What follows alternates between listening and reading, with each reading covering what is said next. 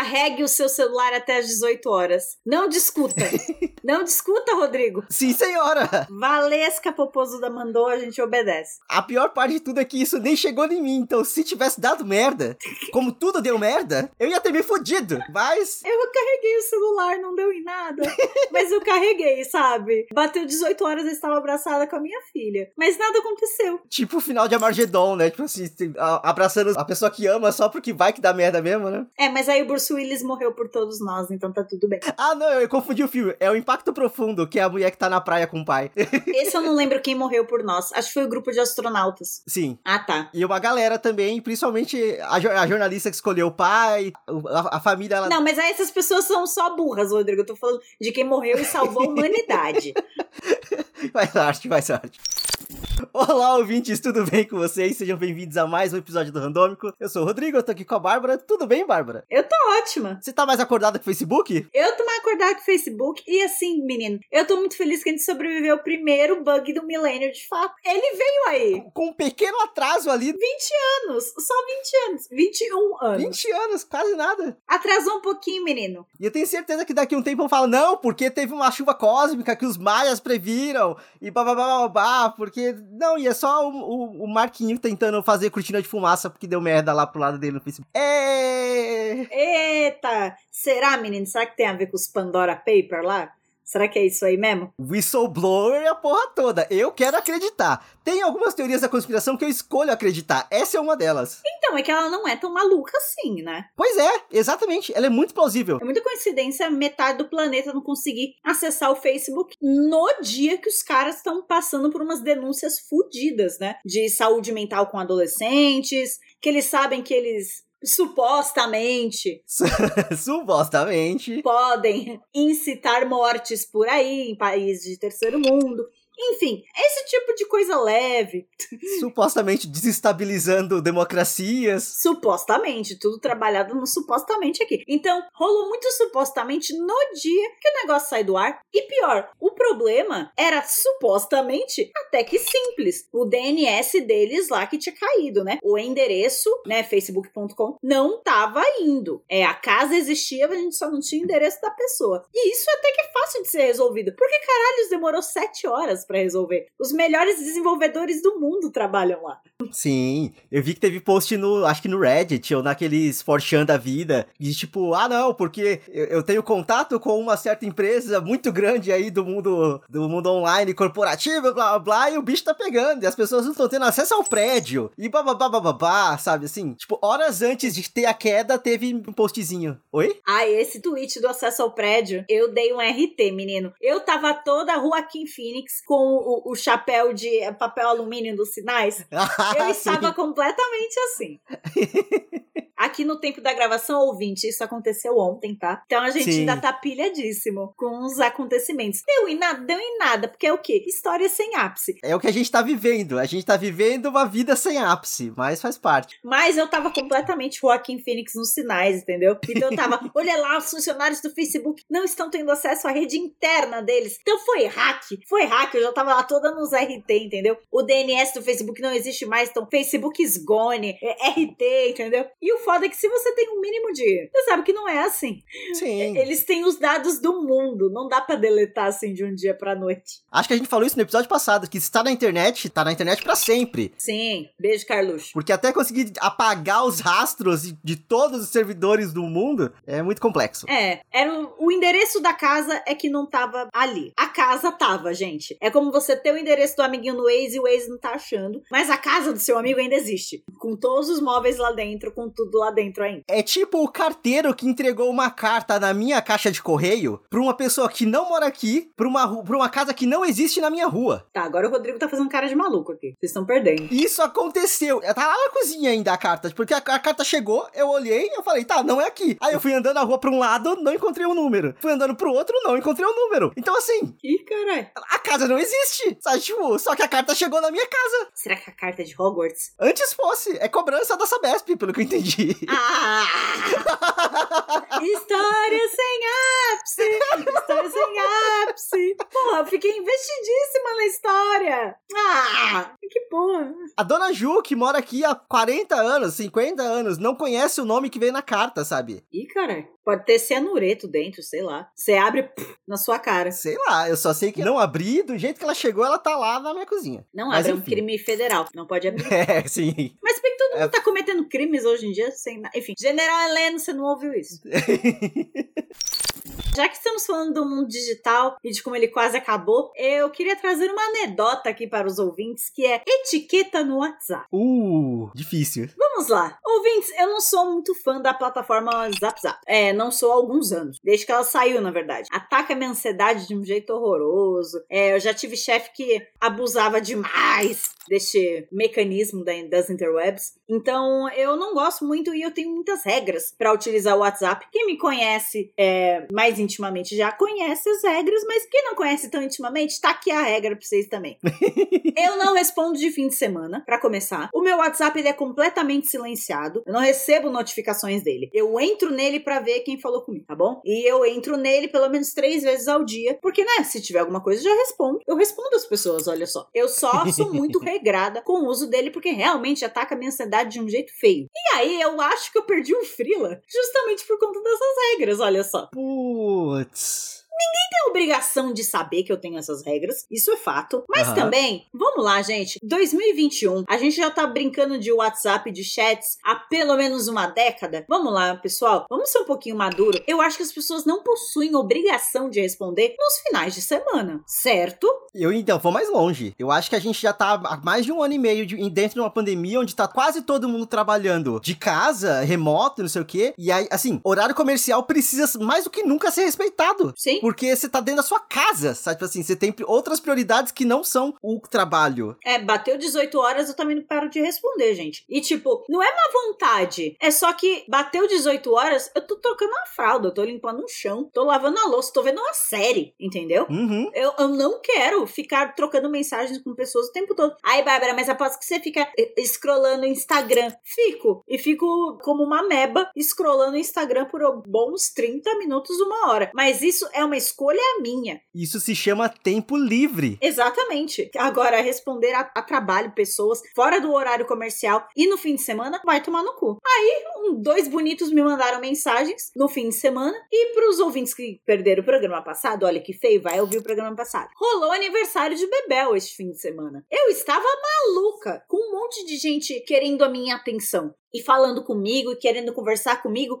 ao vivo e cores. E eu não via gente há muito tempo. E aí, essas duas pessoas queridas me chamando no, WhatsApp e dizendo que reciprocidade naquele momento do job era importante para me escolherem como a pessoa que ia desempenhar o job. Aí eu fiquei, quer saber? Então pau no cu, escolhe outra pessoa. Eu não vou ficar ali lidando com essas pessoas em âmbito profissional nem fudendo. Porque eu fiquei, se essa pessoa tá me mandando mensagem num sábado à tarde, querendo resposta imediata, se eu estiver trampando com ela, fudeu. Imagina a dinâmica. Na semana vai me mandar mensagem 9 horas e vai querer resposta. Então, perdi um frila por conta do WhatsApp. É isso aí, olha no que deu. Tô puta. Esse ano eu emiti uma nota. Inclusive, eu não sei se eu falei no, no programa, mas eu cancelei meu MEI.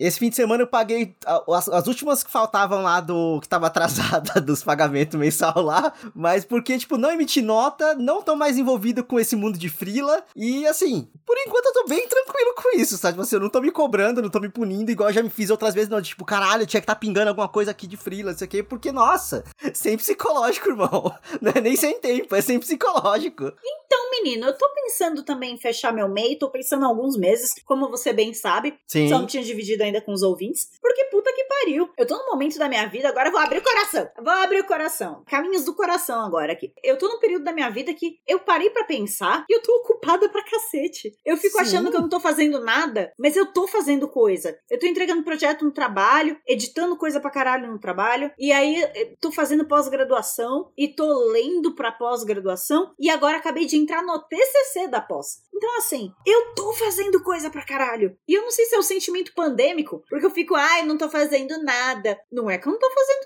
nada, eu só tô fazendo de casa. Mas eu fico com esse feeling de que não tô fazendo nada. Aí me dá esses ciricuticos de, ai, não, mas porque eu tenho que arrumar um frilo, eu tenho que arrumar um frila. Uhum. Talvez eu não tenha que arrumar um frila. Talvez eu tenha que só fechar a porra do MEI e abrir, sei lá, só no meio do ano que vem, quando eu já estiver formada, entendeu? Porque eu acho que não, não é o mais saudável a se fazer agora. Pegar trabalho extra, entendeu? Tempo pra fazer eu teria? Talvez, mas a que custo? E aqui é um ponto importante, você tem sempre que lembrar que a gente é só uma engrenagem de todo o mecanismo do capitalismo. Sim. O capitalismo força a gente a se sentir culpado se a gente não estiver produzindo. Fato. Só que assim, até o não fazer nada é importante. É importante ficar sem fazer nada pra descansar, pra relaxar a mente, pra ter um, um período ali de ócio, que nem que seja ócio criativo até, sabe? Você não tá produzindo, mas você tá pensando em alguma coisa que vai fazer depois. Mas você precisa dar essa relaxada. Eu tive essa conversa algumas, várias vezes com o meu psicólogo, então eu tô muito treinado. Olha. Sim, porque eu, fica- eu ficava nessa noia, não, porque eu, eu Tem que estar produzindo, porque eu não tô pegando frila. tem que estar produzindo, e se eu não tô produzindo, eu tô me sentindo culpado, e não sei o que, não sei o que. Tipo, tá, mas por que, que você tá se sentindo culpado? Por que, que você não sei o que? E é porque a gente veio do nada, e a gente teve por muito tempo se esforçar muito pra conseguir o mínimo. Então a gente sente hoje em dia que a gente tem uma leve estabilidade, que se a gente não tivesse se esforçando muito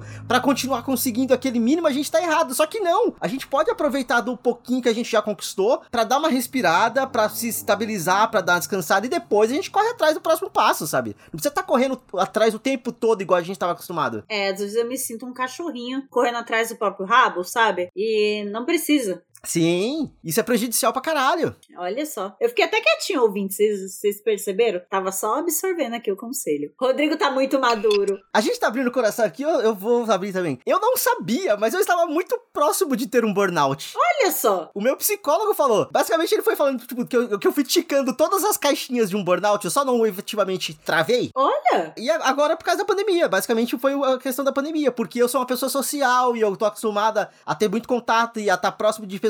E, tipo, a- cortou o social. Eu comecei a focar tanto no trabalho, por mais que eu não estivesse sobrecarregado, eu tava tão focado no trabalho de acordar pra trabalhar e dormir pra acordar pra trabalhar e trabalhar e, e trabalho, não sei o que, lá, lá, lá, come na mesa só porque sim, e não sei o que, não sei o que, que, tipo, eu tava num, num processo autodestrutivo ali, sabe? Caralho, amigo. E eu só consegui perceber isso na terapia, porque durante o dia a dia do trabalho eu não tava nem tchum. Por isso que eu tô nessa vibe agora da yoga, jovem místico, cristais, porque alguma coisa eu tenho que fazer, tá ligado? Pra poder melhorar, pra poder ficar mais confortável e mais tranquilo comigo mesmo e com o meu ócio e por aí vai, sabe? É, eu acho que foi um período também que a gente usou o trabalho na pandemia. Como muleta. É, com um foco, tipo, nossa, tá acontecendo merda no mundo. Deixa eu trampar pra cacete pra não ver essa merda. Ó, a CPI, que inferno de novo, outro filho da puta. Não, deixa eu focar aqui no meu trabalho. A gente usou muito o trampo como muleta mesmo. Pro que tava rolando no mundo, pros estresses em casa ou familiares. Totalmente. Só que trampo não é o lugar pra isso. Aí você tá conseguindo a receita do seu burnoutinho. Exato, exatamente. E quando ele vem, ele vem, cara. Então, que bom que você saiu dessa, amigo. Eu, eu tive férias forçadas. Primeiro por um hospital e depois pelas férias, férias. Então, aí eu tive que parar mesmo.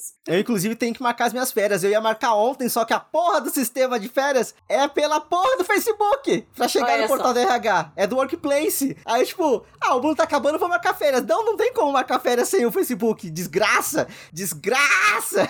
Capitalismo não querendo que você tire férias. Tem que tirar agora só pra encher o saco dele. Muito bem, Rodrigo. Muito bem.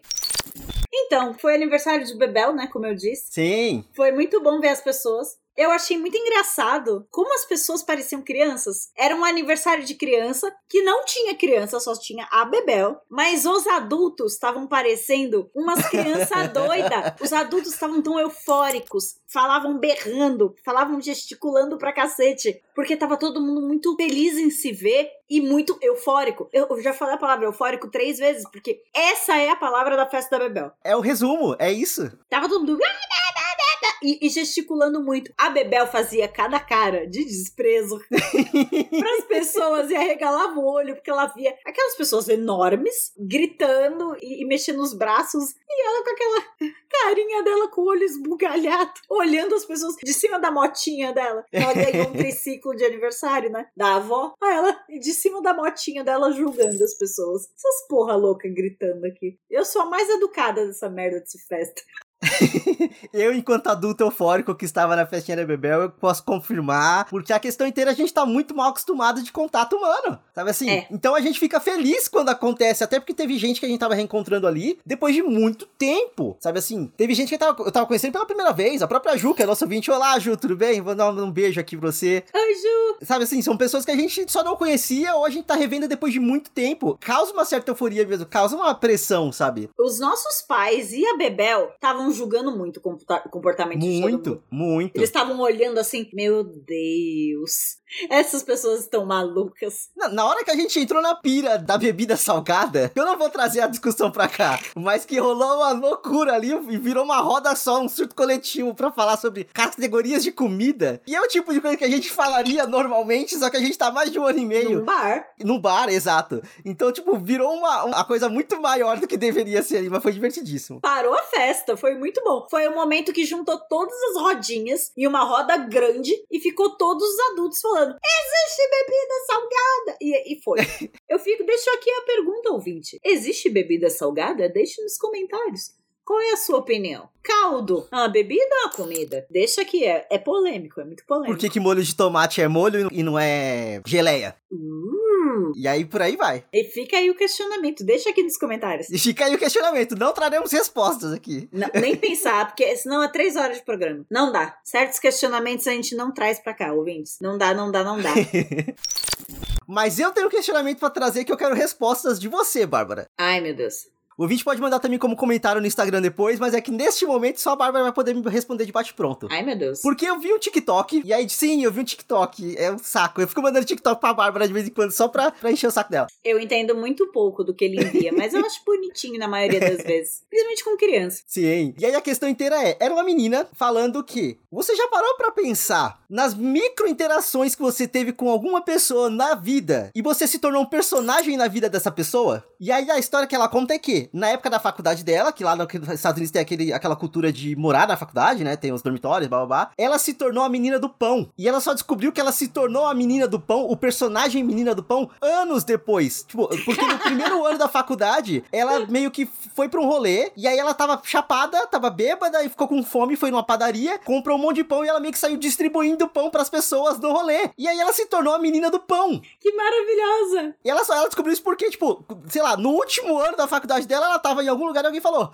A menina do pão! E ela, tipo, que caralho tá acontecendo? Não, você é da menina do pão que naquela noite, babá, babá, comprou pão e distribuiu pão. E ela, tipo, gente, eu me tornei um personagem na vida daquelas pessoas sem nem saber. E eu entrei na noia, porque eu era a pessoa que fazia amigo maluco na fe em festa e nunca mais via as pessoas. Sabe assim? É, Rodrigo, você. Pra quem não sabe, ouvinte, o Rodrigo, a gente saía com o Rodrigo, né? Nos longínquos mid-twenties, a gente era bem novinho.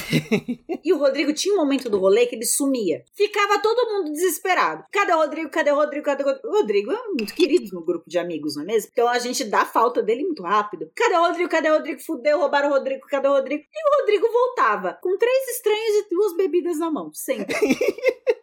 E aí você ficava, onde ele arrumou essa porra? Jogaram droga aí, quer ver? E, e, ele voltava e com estranhos. E, olha, olha, eu conheci essa pessoa aqui. Ó, esse é o fulano, esse é o Beltrano. Contava a história de vida da pessoa inteira. Depois do rolê, a gente perguntava pro Rodrigo, Rodrigo, quem são aquelas pessoas? São seus amigos? Ele, nunca vi na vida.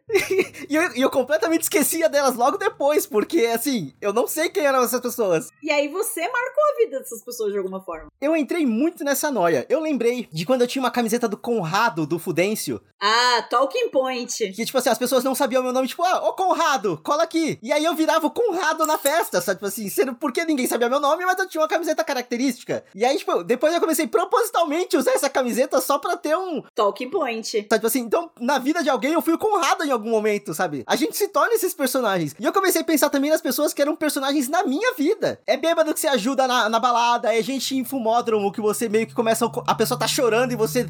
Do nada, ela tá no seu ombro chorando e você tá ouvindo a história de vida dela e depois de, meia hora você não lembra mais o que ela falou, mas você sabe que você acudiu aquela pessoa, sabe? Tipo assim, isso aconteceu algumas, inúmeras vezes. A vida era divertida, você lembra disso? Eu não sou tão sociável quanto você, as pessoas não costumavam a puxar tanto papo assim comigo. Eu e o Léo, a gente tem algumas histórias. Eu não sei se por ele ser homem, não sei, as pessoas é, chegavam mais perto porque, ah, tá qualquer coisa, ela tá com cara, então ela sabe que eu não vou ser agressivo de nenhuma forma, então é só puxar um papo mesmo. Às vezes, tipo, na rua, é, eu morava no centro, né? Então uhum. a gente uhum. tem muita história com moradores de rua. Deles abordarem a gente, falarem coisas e contar histórias da vida. Aí a gente já até pagou refeição para alguns deles e ficou conversando. Porque os caras eram muito free talkers. E eu lembro de uma vez que o Léo tava com a Bebelzinha no colo, de sling, e o morador passou por ele e pegou e falou: Agora você sabe o que é ser um pai de verdade. Caralho! e saiu andando. Aí o Léo, caralho, ele veio do Que foi? É o próprio Léo, tá ligado? Tipo. Poderia, eu levantei essa possibilidade. e ele ficou muito assim: que porra foi essa? Agora você sabe o que é ser um pai de verdade. E sumiu. E Rodrigo era muito louco porque o cara veio do nada e sumiu. Foi o tempo de eu procurar a chave de casa para entrar. Quando a gente olhou pros dois lados da rua, você lembra como era lá a rua? Não tinha mais ninguém, Rodrigo. da onde veio aquele cara, mano? Aí eu fico pensando às vezes na, naquelas pessoas que a gente conhecia. Eu lembro também da família da hamburgueria. A gente foi o primeiro cliente da hamburgueria e a gente não sabia. Ah. Nós fomos os primeiros clientes e, tipo, uhum. a moça às vezes me manda mensagem até hoje perguntando se a gente tá bem e tudo. E ela só foi me contar que fomos os primeiros clientes meses depois que a hamburgueria já tava aberta. Ela, sabia que vocês foram nossos primeiros clientes? A gente, como assim? A louca, ela, sim, vocês foram os primeiros. Vocês vieram aqui com a neném e tal. Aí eu, nossa, louca.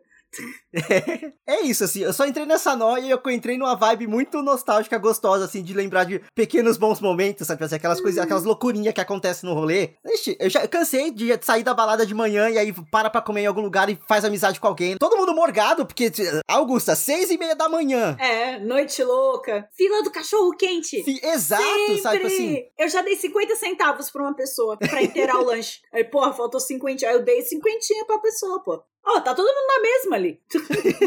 eu lembrei de uma história de uma. Aí, adolescência, assim, muito tempo. Que eu inventei de ir pra um anime Friends da vida. Ai, e aí, Jesus. assim, a gente começou a cantar, tipo, fulano, o fulano roubou pão na casa do João. E aí, tipo, apontando pras pessoas aleatórias no ônibus pra pessoa falar o próprio nome e a gente falar que é aquela pessoa que tá roubando. E aí, tipo, foi girando, girando, girando. E aí eu marquei a, especificamente essa pessoa por quê? Eu, tipo, qual é o seu nome? Aí o moleque, João. E aí ele quebrou a brincadeira, porque não vai falar que o João roubou pão na casa do João. Sabe, tipo. João! E aí virou uma bagunça, porque ele quebrou a brincadeira, sabe? Tipo, e eu lembro do João até hoje, sabe? Tipo assim, eu não faço ideia de onde foi parar João, mas ele existiu, ele foi um personagem na minha vida. eu adorei isso! Ele quebrou a brincadeira. É, é, é, essa brisa que eu quero propor aqui, ouvintes. Pensem nos, nas vezes em que você foi personagem na vida de alguém e pense em personagens específicos da sua vida que marcou você de alguma forma. é isso. Eu fui a mãe louca que gritou na janela separando uma briga de mendigo. ah, é verdade. eu, eu gritei muito e eles ficaram com muito medo. Foi, eu, eu devo ter feito uma cara assustadora. Eu, puérpera. É, do, é o do corno, não é? É, é, não, do corno não fui eu, não. Ah, tá. É, do corno aconteceu e eu tava ouvindo. Agora, os mendigos brigando. Foi um personagem que apareceu na sua vida. É. é enfim, ouvintes, muitas histórias. que loucura, que saudade, que saudade. Rodrigo, que não é gostosinha essa. Não é, não é problema. Pensei em briga, briga de trem que eu já separei também. Ou cara cuzão comigo, né, gente? Não vai bater nela, não! Eita é, porra! Quem nunca? Na, na, hora que eu vi essa, essa, esse vídeo de TikTok, eu imaginei ele no randômico. Porque é muito a essência do randômico, sabe? Tipo assim, são eventos randômicos acontecendo pelo mundo e pela vida das pessoas. eu vou colocar o TikTok no, na, o, o videozinho também na descrição do programa pra você quiser, se você quiser ver depois a menina do pão. Noia com a gente. Exato. Mas nem só de nóia a gente vive, então vamos falar do que, que a gente assistiu desse fim de semana. Nem só de nóia de festinha de criança, né? Que foi muito boa. É. Mas vamos falar do que, que a gente assistiu recentemente, porque tem coisa boa aí pra falar sobre. A gente fala de que é boa, né, Rodrigo? Ah, é que a gente não faz pelos ouvintes. Ah, mais ou menos. Eu, eu estrago o programa de vez em quando falando da porra do filme de Shyamalan, mas tamo aí, tamo aí. Ué, mas diquinha do que não assistir é tão importante quanto. Boa, verdade. A gente poupa o ouvinte. Poxa, e diquinhas de gosto duvidoso é, é importante também, dá um, dá um tempero na vida. Exato.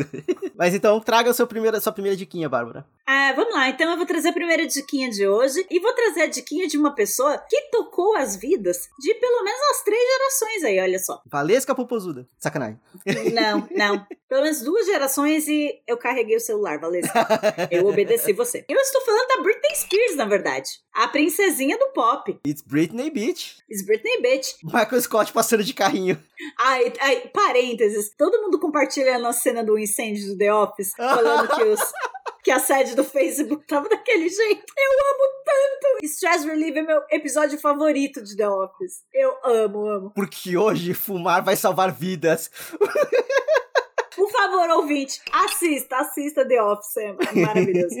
Fecha o parênteses. Eu assisti o documentário da Netflix sobre a Britney Spears e sobre a tutoria dela bizarra, conservatorship, que o pai dela fez, né, para ela, para supostamente cuidar dela nos últimos anos. E o documentário é bem focado nesse conservatorship, nessa tutoria. E assim, gente, é para ficar puto. É para ficar puto. Puta que pariu. É diferenças com o documentário da Globoplay, que é o Framing Britney Spears, que deixou o Caio do BBB putaço com o machismo.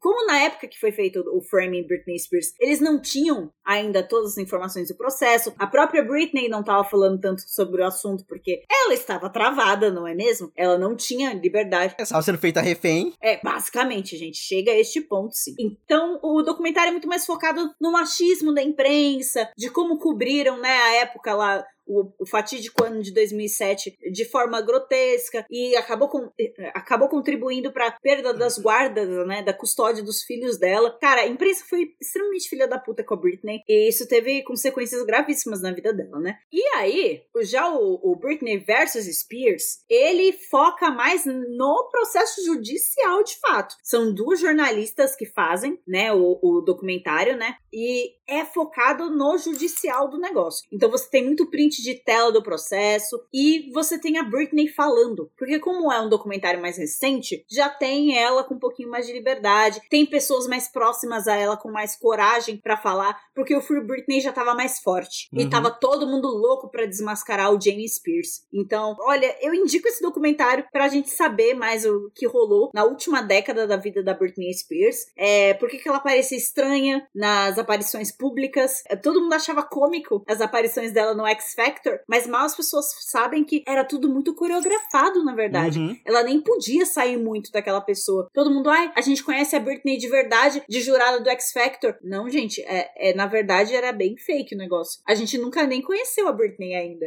Para pra pensar. É capaz de conhecer agora, né? Exato, é uma artista com quase 20 anos de carreira que a gente não conhece de verdade até hoje. A gente conheceu um pouquinho no começo, aí você tem 13 anos de, eh, do pai dela controlando a vida dela financeiramente e também pessoal, tá, gente? A Britney não podia engravidar, ela tem um deal que ela foi obrigada a colocar, ela não pode casar com ninguém, não podia, né? O pai dela não permitia que ela casasse com ninguém. Então, assim. Até onde eu, até onde eu lembro, tem todo um rolê que ele ficava trocando a, a equipe dela, de, tipo, com frequência, né? Pra ninguém se afeiçoar a ela e tudo mais. Tipo, Exatamente. Tipo, é muito bizarro. Era um nível. Todo o relacionamento que ela tinha, ele dava um jeito de sabotar. Ela terminou com muito namorado por causa do pai, enfim. E a, a gota d'água foi quando ele começou a se acusando dos filhos dela. Porque, peraí, eu tô concordando esse inferno porque esse velho ameaça tirar a guarda dos meus filhos. E aí ele começa a ser cuzão com os meus filhos? Aí não. E aí é quando ela começa a lutar. Então, é muito foda. Mas, gente, eu aviso, você se irrita assistindo. É para passar raiva. É para passar raiva. Você faz seu skincare, depois passa raiva na cara. Porque olha só o que o machismo e um sistema judiciário burro pra caralho podem fazer com a vida de uma mulher, cara. Porque é só absurdo. É só absurdo. Estado da Califórnia, vocês são burros. é muito burro. Britney versus Spears, tá na dona Netflix. Recomendo muito. Passa raiva com a gente.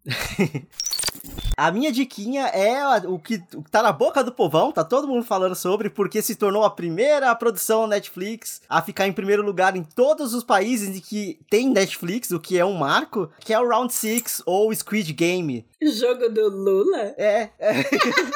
Por que será que veio como título em inglês pra cá, né? Exato, né? Mas se não me engano, até nos Estados Unidos tá como Squid Game. O Round 6 eu não sei exatamente o que, que aconteceu, mas, enfim, que é a, a série coreana que tá rolando, onde pessoas.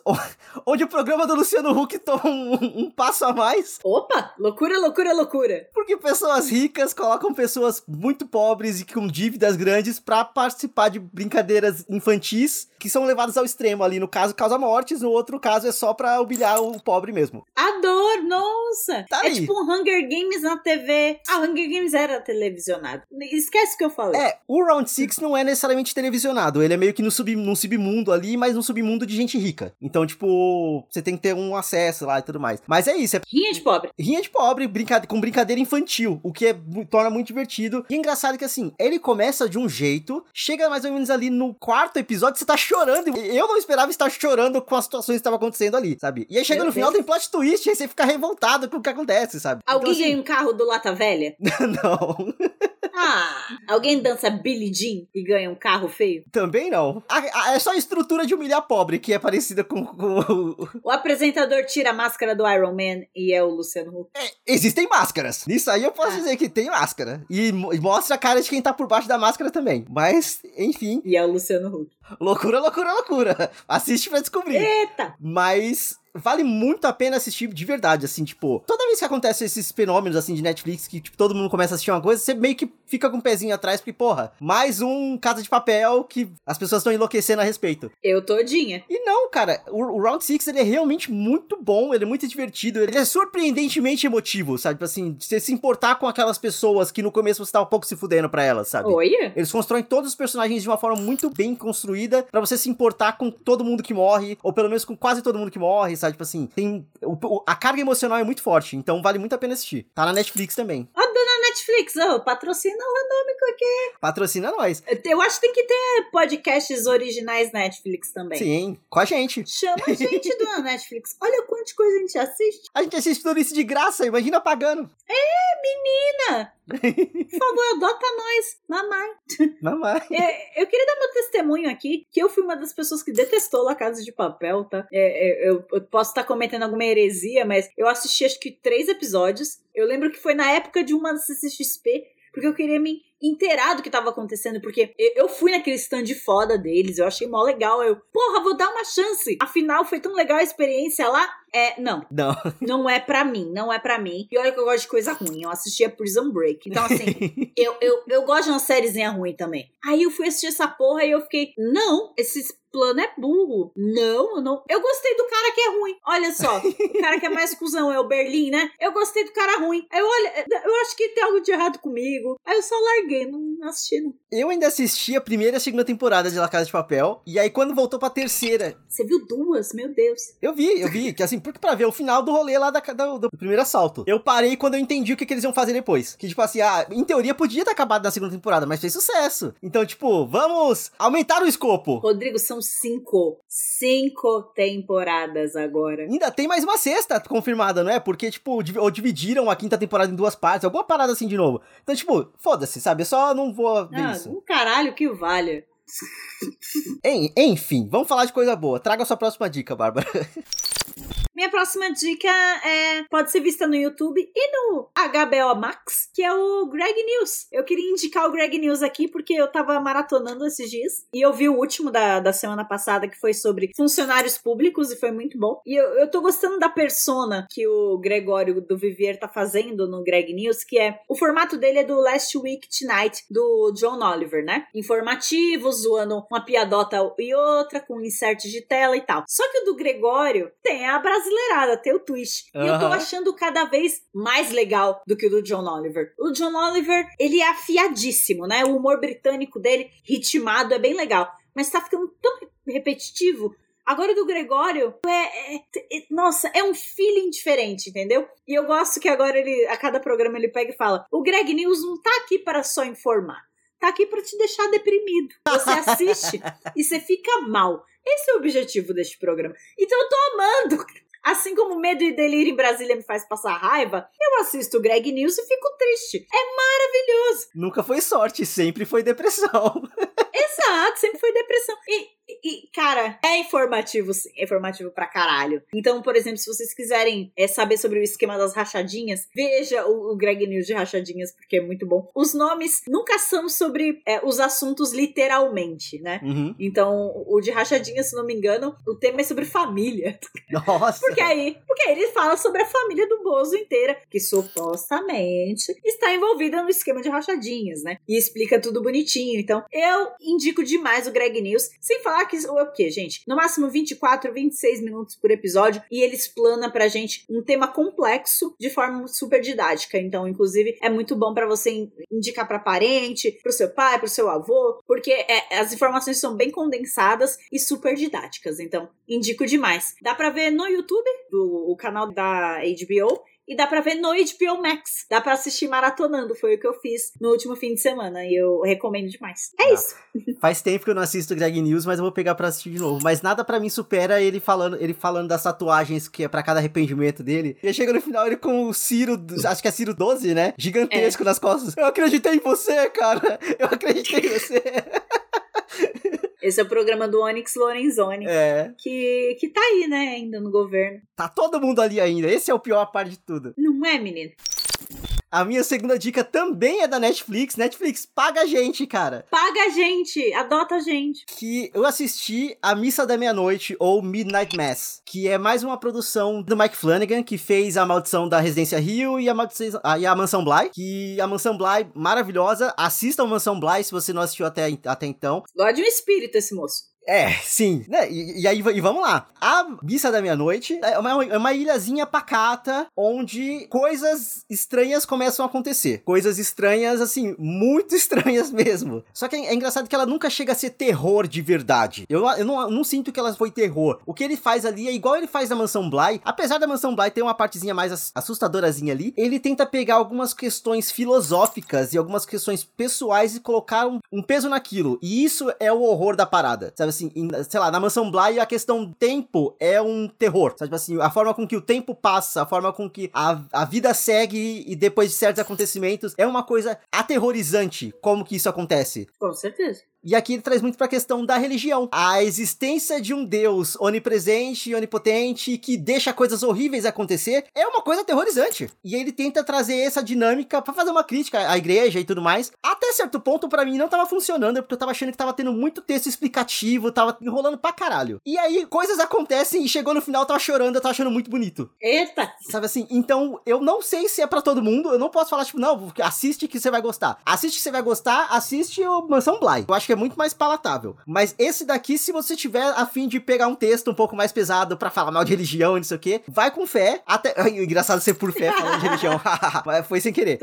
Mas a questão inteira é que, no final, ele meio que muda um pouquinho de gênero. E aí, se eu falar o que é esse gênero, é spoiler. Mas o final é bonito. Eu achei catártico o final, sabe? Então, assim, eu acho que por eu ter me apegado àquelas pessoas e tudo mais, eu achei interessante a forma com que acaba. E aí, o mais interessante é que existe um filme na Netflix chamado Rush, que é Rush, A Morte Ouve. Amo subtítulos. que também é do Mike Flanagan. O roteiro é dele e da mulher dele, que é a Kate Siegel, que está em, em Mansão Bly, que está em Maldição Rio, Maldição da Residência Rio, e tá na Missa da Meia-Noite. Ela é uma das protagonistas nas três séries. Na, nesse filme Rush, ela é uma, uma escritora surda. E no filme, ela escreveu um livro, a personagem do, do filme escreveu um livro chamado Midnight Mass. E aí você vê lá, tipo, no, na descrição, basicamente, no filme ele já plantou a história da série que ele fez agora, tá ligado? Porque até o nome dos personagens aparece na descrição do livro que aparece no filme. Olha só, Flanagan Verse tá tudo conectado ali, sabe? Tá, eu achei muito interessante. Assisti só metade do Rush ainda, porque eu tenho que terminar de assistir, não deu pra assistir antes da gravação. Mas é isso. Se você gosta de um terrorzinho mais conceito, um terrorzinho mais assim, não puxado pro gore e puxado mais pra uma questão filosófica, vai feliz que você vai gostar. Terror é foda, cara. Terror é um gênero que está sendo redescoberto agora, né? Todo mundo sabe que o terror iniciou como crítica social, como crítica à sociedade. Sim. Aí depois que ele foi lá pros meados dos anos 80, 90 pra, pra hack and slash, pra pra corpos cortados e sangue na tela. Depois jump scare nos anos 2000, porque a edição ficou mais simples, né? Sim. E aí as pessoas aprenderam a fazer jump scare, aí ficava jump scare, jump scare. e eu particularmente brochei de assistir filme de terror por conta de jump scare, porque eu ficava, ai que saco! Estou cansada. Tô- Quando você percebe a trilha sonora subindo, Você já sabe que vai vir e você se assusta do mesmo jeito. É, ai, é muito incômodo. Agora, é, vol- o terror voltar às origens de crítica, de filosofia, de papo mais cabeça, me atrai mais. Eu, eu gostei da sua dica. Eu tô guardando dois filmes de terror que são exatamente nessa questão do conceito, da crítica social, mas deixa chegar no momento que eu trago aqui. Mas que vai super valer a pena também. Olha só.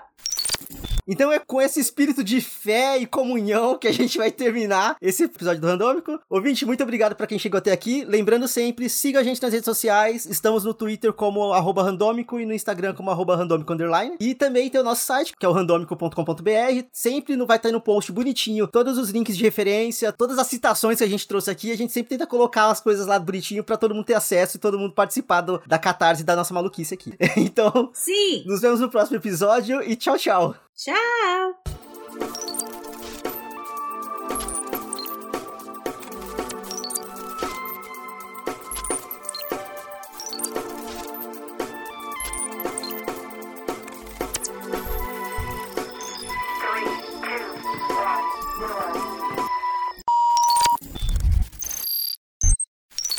Barulhinho do randômico Brulo.